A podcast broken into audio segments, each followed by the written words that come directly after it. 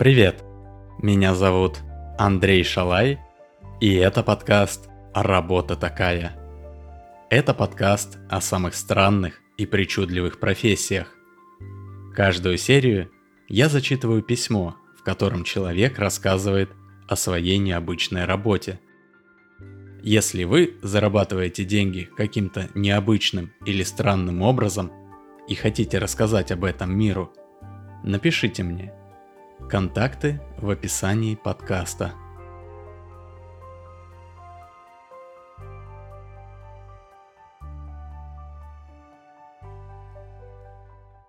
Сегодня я буду читать рассказ Стаса, который помогает развиваться бизнесу в России, и делает он это весьма необычным образом. Итак, слово Стасу. Привет, ребята! Меня зовут Стас, и я из Москвы.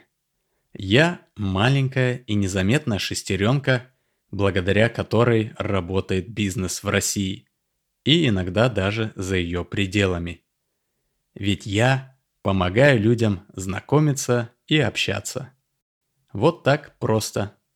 На такой банальной вещи держится такая огромная и важная штука, как бизнес. Странно, не правда ли?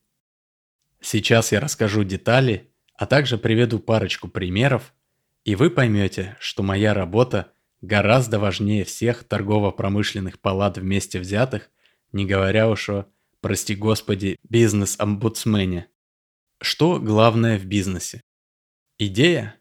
Нет. Идей навалом. Гораздо больше, чем самих бизнесменов. Бери и делай. Деньги? Они, конечно, все сильно упрощают – но, как правило, их нужно гораздо меньше, чем кажется на первый взгляд. Может, важнее всего предпринимательская чуйка или, как говорят бизнес-коучи, особый образ мышления? Все это красивое описание обычного здравого смысла. На самом деле в бизнесе решают связи.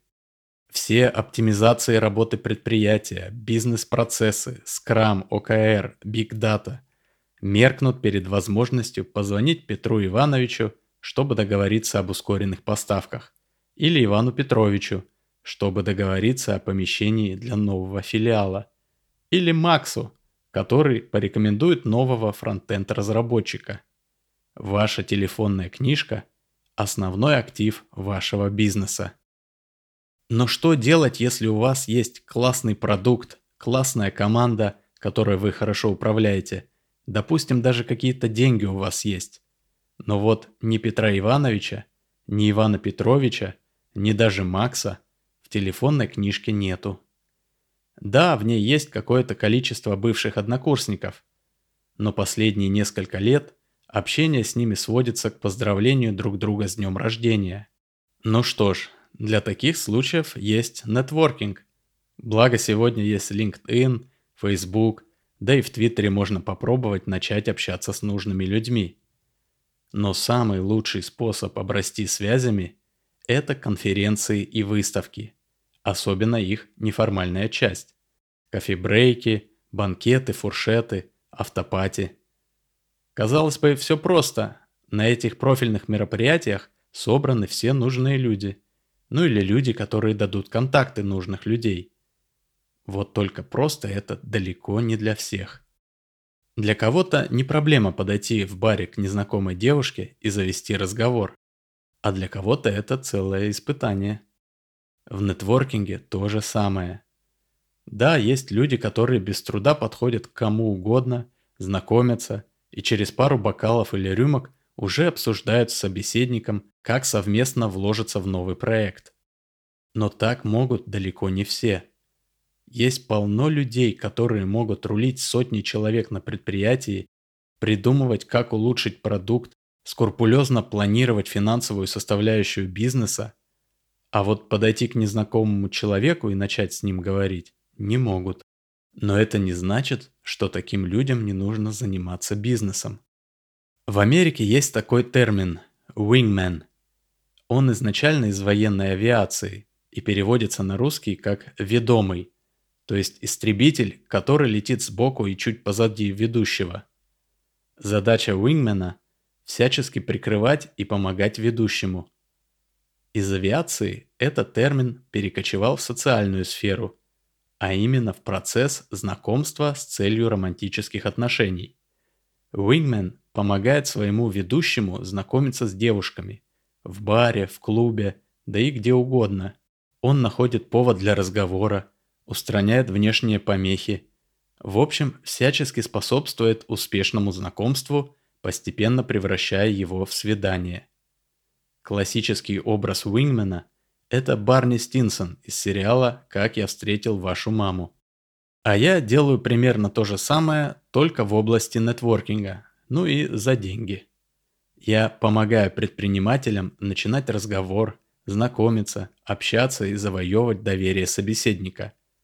Одновременно я занимаюсь разведкой, то есть анализирую ситуацию, расположение нужных людей, общее настроение и так далее. А также я защищаю своих клиентов от тех, с кем они не хотели бы общаться. Ну то есть, если я работаю, например, с директором, то ему, конечно же, интересно знакомиться и общаться с равными, а еще лучше с людьми более высокого уровня. А с ним стремятся поговорить менеджеры по продажам, фрилансеры и директора поменьше. Разумеется, я не могу просто сказать очередному претенденту на разговор с моим клиентом, мол, дядя, крути педали, пока не дали, или что-то в этом роде. Все-таки кругом приличные и солидные люди. Поэтому моя задача отшивать тех, с кем не хочет разговаривать мой клиент, но делать это максимально элегантно. Чтобы вы поняли, как все это работает, расскажу пару реальных историй. Один молодой и талантливый парнишка разработал с друзьями софт для фермерских хозяйств. Реально полезная штука. Что она конкретно делает, я не знаю, но знаю, что до сих пор куча фермеров в России и в ближнем зарубежье сейчас пользуются этим софтом. Чтобы понять, какие функции были бы полезны фермерам, моему парнишке очень хотелось пообщаться со своей целевой аудиторией. И это можно было легко устроить. В то время в Воронеже проходила выставка сельскохозяйственной техники, куда съехались фермеры со всей России чтобы посмотреть новинки техники, но в основном, чтобы пообщаться и побухать. Ну а кто такие эти фермеры? Серьезные мужики, хозяйственники, которые рулят многими гектарами земли, работают с тракторами и комбайнами. А тут какой-то сопляк с айпадом хочет поговорить с ними про какую-то онлайн-платформу, какие-то фичи, какой-то MVP. Поэтому парень нанял меня чтобы я помог ему пообщаться с посетителями Воронежской выставки. Ну а я, хоть и не фермер, но подход к подобной публике знаю. К тому же я заранее изучил вопрос и разработал легенду. Тут ведь что главное? Подходишь к нужному человеку и начинаешь, стоя рядом с ним, очень критично смотреть на происходящее и окружающих. Мол, черт знает что, а не выставка. И только вы вдвоем единственные серьезные люди на всем мероприятии, которые это понимают. После многозначительного «да» я протягивал руку и представлялся Станиславом Борисовичем, производителем кукурузы из Липецкой области. Дальше я протягивал собеседнику фляжку с коньяком и начинал потихоньку критично проходить по объектам выставки, докладчикам, компаниям и так далее. Ведь ничто так не объединяет людей, как совместная критика чего или кого-либо. Нужно только найти общий объект для критики и, попав в болевую точку, на нее давить. Разнеся в пух и прах новую модель комбайна, старого директора какой-то фирмы, нового директора другой фирмы, качество отечественных удобрений, мы уже были лучшими друзьями и я спокойно представлял якобы своего племянника, который разработал там какую-то программу, и она реально помогает в производстве. Собеседник снисходительно хлопал моего парнишку по плечу и отвечал на все его вопросы. Это был достаточно простой проект. Кстати, тогда молодой программист не просто фидбэк по своей программе получил, но и первых клиентов. Так что мои услуги, как правило, хорошо окупаются. Сложные задачи появляются, как правило, тогда, когда их совсем не ждешь. Как-то раз ко мне обратился один ютубер с миллионной аудиторией, которому для нового ролика понадобилось записать интервью с руководителями или хотя бы важными представителями крупных IT-компаний. На первый взгляд ничего сложного. Идем на одну из многочисленных IT-конференций, которые проходят в Москве и Питере, и общаемся с кем нужно. Так я думал, пока мы не взялись за дело. Мы пришли на какую-то крупную конференцию по онлайн-маркетингу, где должны были быть в том числе и представители Яндекса, Mail.ru и даже кто-то из Гугла. С первой проблемой мы столкнулись уже на первом утреннем кофе-брейке. Дело в том, что ютубера знали в лицо очень многие люди из мира digital а. И к нему постоянно липли люди – «Чувак, это реально ты? Давай селфи сделаем, а приходи ко мне в подкаст». И все в таком духе. Их всех мне приходилось вежливо отшивать. В конце концов, я разозлился и решил хотя бы на ком-то отыграться. И когда подошел очередной фанат, я якобы нечаянно споткнулся и вылил ему на рубашку чашку кофе. В общем, это был представитель компании Google в России. Короче говоря, общение не задалось с самого начала. Во второй половине дня начали появляться другие, более звездные гости и спикеры. И от моего ютубера понемногу отстали. Но появилась другая проблема. Все, кто отстал от ютубера, пристали к тем, с кем нам нужно было поговорить. Представители крупных компаний или просто известные люди из индустрии вальяжно прохаживались по залам а за ними стайками суетились всевозможные прилипалы, ожидая возможности хотя бы на мгновение урвать внимание кумира. Просто влиться в такую стайку было бы непрофессионально с моей стороны. Поэтому мне пришлось придумывать более эффективный метод получения доступа к телу. И я его придумал. Я вставал на пути нужного человека и, загадочно улыбаясь, ждал, когда тот чтобы не врезаться в меня, делал шаг в сторону. Тот же момент я делал шаг в ту же сторону и оказывался вплотную к жертве. Продолжая улыбаться, я спокойно говорил. «Здравствуйте, Дмитрий Федорович. Меня зовут Борис Викторович Шмейхель, Управление кибербезопасности, Следственный комитет. У вас не найдется пара минут для короткой беседы?» Сами понимаете, такой просьбе никто не отказывает. Вся свита при этом в ту же секунду улетучивалась, и нужный человек покорно следовал за мной. Дальше я приводил его к отдаленному столику, где уже ждал мой ютубер. Там я строго на них глядел и говорил, «Так, вот я вас и нашел. Не волнуйтесь, мы для начала просто поговорим». Потом делал вид, что мне кто-то звонит. Короткий диалог, состоящий из фраз «Шмейхель, «Слушаю, так точно. Есть». После чего я сообщал, что беседа отменяется, прощался и быстрым шагом уходил. Ютубер же, пользуясь статусом товарища по несчастью, а также шоковым состоянием жертвы, легко завязывал с ней разговор. Ситуация, конечно же, очень сближала, и ютубер без труда договаривался об интервью, так что план работал хорошо. Но, должен признаться, сработал он всего два раза.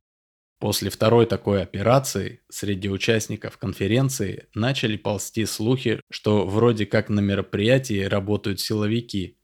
То ли ловят кого-то, то ли вербуют, то ли вообще вот-вот начнется маски-шоу. В общем, все, кто мог хоть как-то дигитально провиниться перед Родиной, начали потихоньку покидать мероприятие. Так что ряды участников конференции заметно поредели. Остались в основном обычные менеджеры, которые пришли за бесплатной выпивкой на автопатии и ради этого готовы были рискнуть немного полежать мордой в пол, если придется. А еще я заметил в углу скучающего представителя Гугла в рубашке с пятном от кофе, который с одной стороны чувствовал прикрытие своей корпорации и мог не бояться киберсиловиков, С другой стороны, та же корпорация прислала его на конференцию с докладом, а значит, выступить придется хоть в рубашке с пятном, хоть без нее, выкручивайся как хочешь. Этим я и воспользовался. Я подошел к нему и, еще раз извинившись за происшествие, предложил ему на время выступления свою рубашку. Благо у нас была примерно одинаковая комплекция. Он, разумеется, жутко обрадовался и забыл про все обиды. После выступления он пришел отдавать мне рубашку, а рядом со мной его уже поджидал мой ютубер. Сами понимаете, я рассказал лишь несколько необычных случаев, где мне пришлось что-то выдумывать. Обычно я просто подхожу к директорам, к разным чиновникам из министерств и к крупным собственникам бизнесов, завожу непринужденную беседу и перевожу разговор к знакомству с моими клиентами. Казалось бы, простая услуга, но по опыту могу сказать, что я таким образом способствовал созданию новых бизнесов, спасал от банкротств крупные компании и предотвращал серьезное судебное разбирательство. И теперь, услышав мой рассказ, я надеюсь вы поняли, почему я считаю себя опорой бизнеса и экономики России. С уважением, Станислав.